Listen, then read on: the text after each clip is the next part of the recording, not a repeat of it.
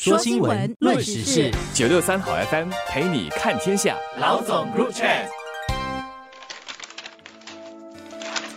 各位听众，早上好，我是联合早报的永红，我是李慧玲。还是绕不开，绕不开中国的疫情啊！这个其实这一波疫情大概比较大的破口是在中国最大的城市上海爆发，到现在已经一个月了。过去的这个两三个礼拜，我们看到中国的疫情的数字啊是叫节节攀升啊。中国官方公布了一个最新的数据，在我们录节目的时候说的最新数据是三月的中国境内的确诊已经接近五十万人，然后这个是一个总的情况，像在比较大的。那个破口的城市上海啊，它每一天的确诊人数是以千计的，他们也叫无症状感染者有两万多。然后我们的同事在上海基本上已经被关在家里一个月。蔡德华他看联合早报，他教我们怎么样保持那个菜不要慌。还有很多人就说吃不上东西啊，食物订不上，很焦虑，就开始物物交易，用一排鸡蛋、一瓶酱油之类的事情。有很多民众在宣泄不满，看到那个不满的。声音还很多。这两天还有传说说，中国官方定了一个目标，要在四月二十日的时候，战争的精神、打战的精神达到那个社会面清零。然后有一些网民就不满了，他们就讥讽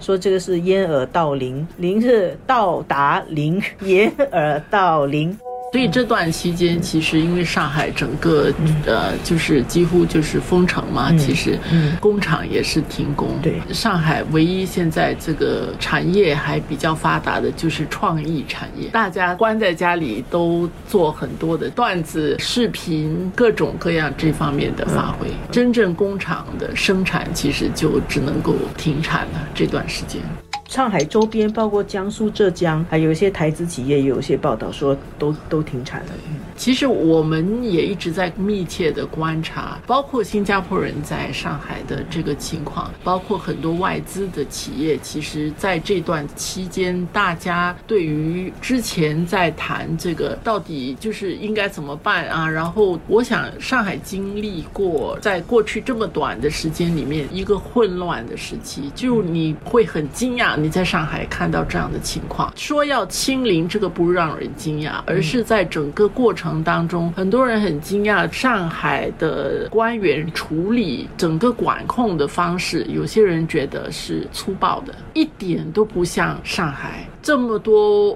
外国人在的一个国际都会，竟然是这个样子。但是实际上，我想说，其实可能上海它经过一个，如果我们记得开始的时候有个记者会，上海的官员自己说，上海还不只是上海人的上海，还不只是中国人的上海上海是一个国际的一个上海。上海不能封，所以在那个时候，我想有一段时间，上海真的是设法想要与病毒共存。但是他自己在看的时候，我觉得中国的事情就是，我们常常如果你在看中国的一些文件的话，或者一些说话，你会觉得哇，这种什么官方的说辞，统一思想是什么？对这么大的国家，一个城市人口这么多来说，恐怕统一思想是一个很。重要的一点，我们倒回来看新加坡。新加坡当时候在不同的阶段做调整跟改变的时候，其实有一个酝酿的一个时期。就是这么小的新加坡，其实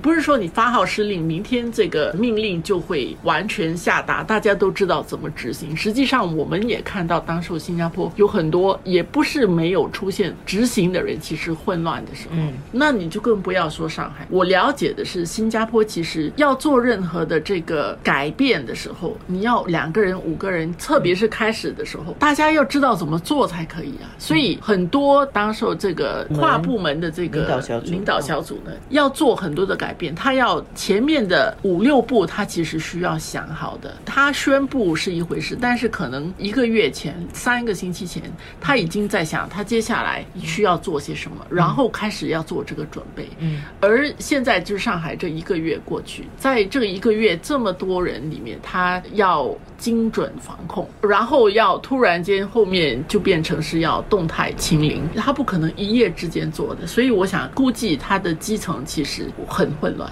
首先是思想不统一，对，然后呢，在行动方面又没有方案，而且可能开始的时候，他们自己也在想想，上海要对外展示一个怎么样的形象，世界的上海还是动态清零的上海，然后后面才把这个东西做好。呃，慧玲，其实刚才你有说到嘛，你说现在你看到他们一套一套的步骤都来了，我觉得就是他的思想不统一，就出现很多问题。像中国这样真的是这么大的一个地方，组织我们没有这样的感受的，组织是很重要的，统一思想是很重要，因为它的这些机制其实它有，但是要很清楚知道是做什么。我们有一段时间其实怕。上海会不会真的就乱下去？会不会出问题？但是到今天这两天，其实我在看上海的一些形势的时候，虽然软疫的确诊病例它的数字还是在高位的，但是你看到官方端出来的他的这些举措，你看到一个方向了。现在他思想统一了，他发出来的信息，上海市的常务副市长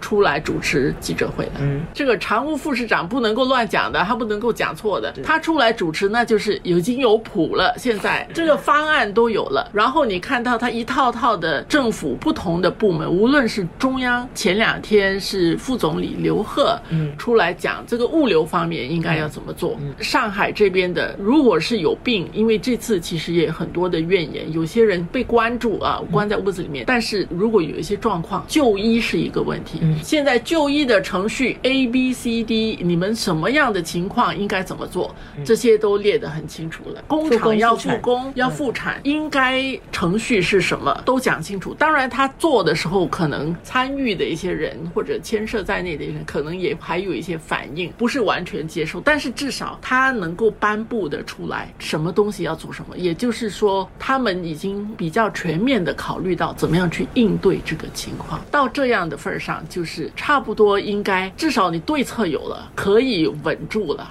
他们前几天四月十六七号的时候说，社会面清零指日可待，他有一定的信心，可以说那个指日可待。不过我想，可能经过这一次的比较乱的一个时候，接下来我很同意慧玲的说法了，他会从乱中变成开始有秩序，就可能两个局面出现，一个就是大家很惊讶，中国上海可以一下子变得这么乱，然后又瞬间的变成很有秩序。但另外一个可能的结果就是有一些外资，可能包括有一些上海人还是信心。受到动摇，然后外资可能本来这几年这个贸易战啊，中国的 GDP 下滑，这些外资本来就想离开了，那可能他还是会面对一些问题。不只是在上海的外资，其实对，因为这次你整个长三角这个周边，其实整个还是有蛮多的工厂。实际上我们在谈的也就是上海，不是中国的疫情。吉林的情况是怎么样？其实大家不会这么关注嘛，因为我们关注沿海的这个城市，而且因为关注国际化的上海，像。吉林这些地方，其实恐怕要靠上海来发声。上海是一个标杆性的城市啊，再加上它经过了这一劫啊，中国今年要达到他们的定的那个百分之五点五左右的年度经济增长目标，又会更难了。实际上这两天那个国际投行都在下调中国的经济预测，所以这个疫情的这一关过去了，后面还是有很多挑战。